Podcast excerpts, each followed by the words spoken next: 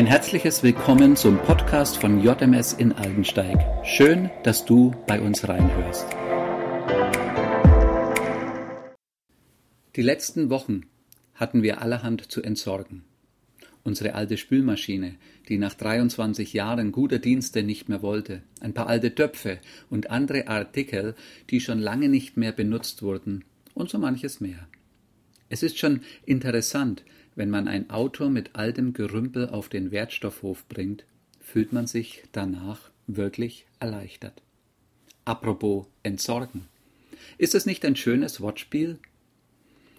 Nicht nur, um uns von altem Gerümpel zu entledigen, sondern auch um Sorgen loszuwerden. Entsorgen. In so manchem Gespräch merke ich, dass für manchen die vergangenen Wochen echt herausfordernd waren gar nicht nur wegen der Beschränkungen.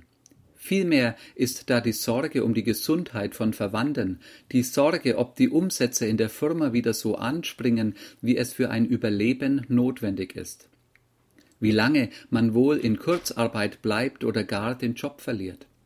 Sorgen um die Zukunft und die Liste könnte ein Buch füllen. Eines habe ich im eigenen Leben entdeckt. Je mehr ich mir Sorgen mache, desto schlechter fühle ich mich. Und je schlechter ich mich fühle, desto mehr neige ich dazu, mir Sorgen zu machen. So nährt eine Sorge die nächste und unsere Lebensqualität ist dahin.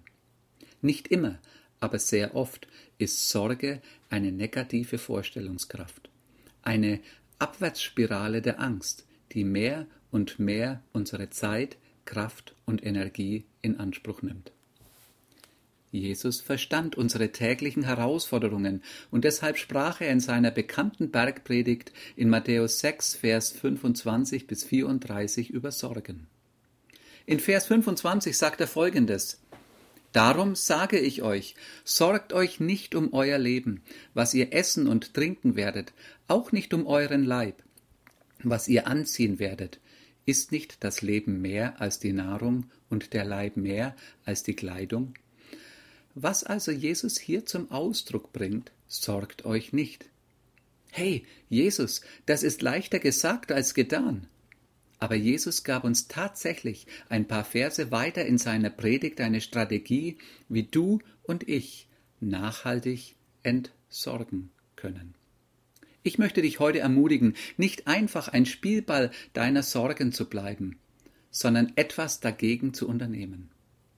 Schreibe einmal eine Liste mit Ängsten und Sorgen auf und überlege, was du konkret dagegen tun kannst. Denn Sorge kann nützlich sein, wenn sie unsere Aufmerksamkeit erregt und uns zum Handeln motiviert. Denn manches in unserem Leben können wir aktiv durch unser Handeln verändern. Eine zweite Entsorgungsstrategie hat Paulus den Philippern in seinem Brief in Kapitel 4 die Verse 6 bis 7 geschrieben. Sorgt euch um nichts, sondern in allen Dingen lasst eure Bitten in Gebet und Flehen mit Danksagung vor Gott kund werden. Und der Friede Gottes, der höher ist als alle Vernunft, wird eure Herzen und Sinne in Christus Jesus bewahren. Dort wo wir Sorgen bei Gott abgeben, schaffen wir Raum, dass der Friede Gottes in unserem Herzen ein Zuhause findet. Und natürlich kennen wir auch diese Dinge, die außerhalb unserer Kontrolle sind. Wir können für sie beten, aber wir können nichts dagegen tun. Dennoch können wir uns dazu entscheiden, dass wir Gott in dieser Situation unser Vertrauen geben wollen, dass er für uns sorgt. Paulus schreibt in, äh, Petrus schreibt in seinem Brief an die ersten Christen in 1. Petrus 5, Vers 7 und werft so alle Sorgen auf ihn, denn er sorgt sich um alles, was euch betrifft.